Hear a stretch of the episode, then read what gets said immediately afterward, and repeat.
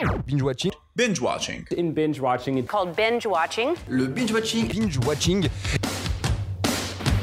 Quand on tire, on raconte pas sa vie. T'aimes bien les omelettes? Tiens, je te casse les œufs. Écoutez Thérèse, je n'aime pas dire du mal des gens, mais effectivement elle est gentille. Je crois que ce serait préférable que tu mettes ta ceinture. Raconte. Je trouve la peau des gens avant mon petit déjeuner. Et action Bonjour à tous et bienvenue dans le nouvel épisode de Binge Watching, le podcast qui revient sur les sorties ciné de la semaine. J'espère que vous allez bien. À vrai dire, c'est une question stupide parce que vous, pouvez pas me répondre. C'est pas là qui? T'es qui toi? Ben, Je suis toi. Moi? Oui, toi, mais en plus jeune. Oula. Premier film. Gemini Man de Ang avec Will Smith et Will Smith. Oui, l'histoire de Gemini Man raconte l'histoire de Henry Brogan, un tueur professionnel qui est vraiment trop fort. C'est le meilleur. Mais soudainement, il est pris de cible lors d'une opération. Mais qui peut battre le meilleur si ce n'est lui-même? Et c'est à ce moment-là que Will Smith Jr. débarque. Ce film vendu comme une prouesse technologique est une arnaque, tout simplement. Je ne sais pas s'ils ont tout donné pour cette technologie, mais en plus d'être vraiment pas ouf, tout ce qui est autour est plat. On s'ennuie par autant de clichés dans un film américain. En mode le héros refoulé de la société s'allie avec une équipe tout aussi mystérieuse et fou que lui, et qui embarque une jeune demoiselle en détresse. Bref, en plus de s'attendre à la fin comme un nez au milieu de la figure, les personnages ne semblent pas travailler et restent dans la facilité. Alors que ce scénario traîne dans Hollywood depuis près de 20 ans, on aurait pu voir Clint Eastwood ou même Harrison Ford, mais à Skip, la technologie n'était pas prête à rajeunir à ce point. Ils auraient pu au moins travailler le scénar pendant ces 20 ans.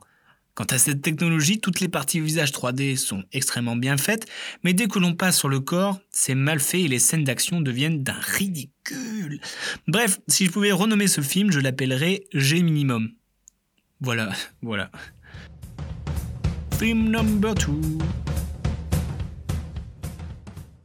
Le regard de Charles par Charles Aznavour et Marc Di Domenico. En 1948, Charles Aznavour se voit offrir une caméra par Edith Piaf et décide donc de filmer sa vie, ses amis, ses amours et ses emmerdes.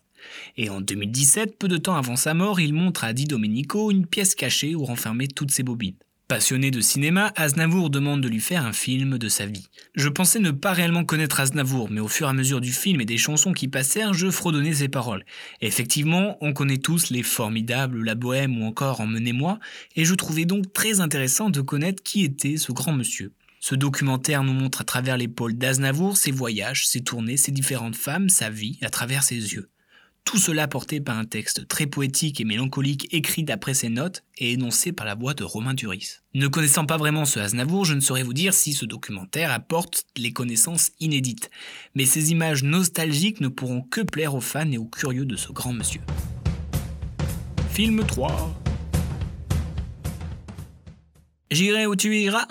De Géraldine Nakache. Deux sœurs, Géraldine Nakache et Leila Bekti, dont tout oppose et où leur père est leur seul point commun. Mais les aléas de la vie font que le père ne peut pas accompagner l'aîné à une compétition de chant pour faire choriste de Céline Dion, comme il en a l'habitude. Il demande donc à la petite sœur, qui a un profond mépris pour sa passion, de l'accompagner. Ce film touchant sur la famille traite de l'amour entre deux sœurs qui ont du mal à se le dire.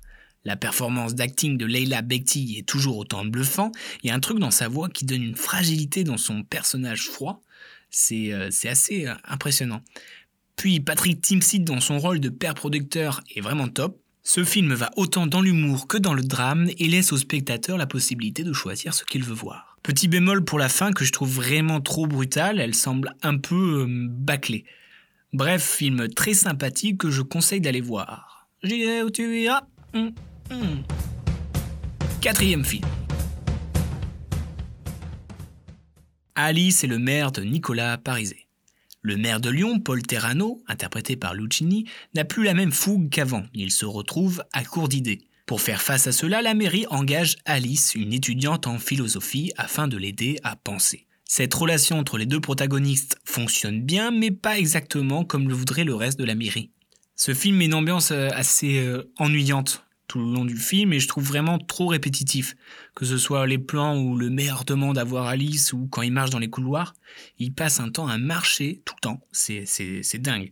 Les dialogues restent tout de même assez bien écrits et assez philosophiques, bien interprétés par le duo Lucchini-Desmoutiers.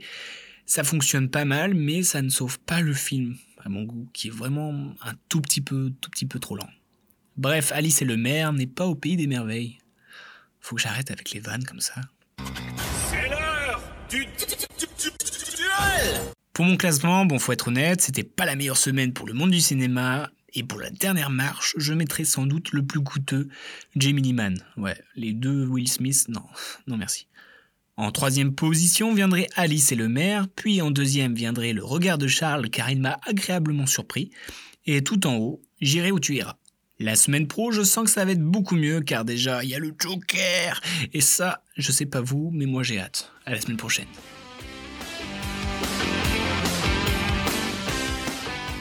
Je respecte ton avis, mais en tout cas, c'est pas le mien, donc c'est pas le bon. Tu vois ce que je veux dire?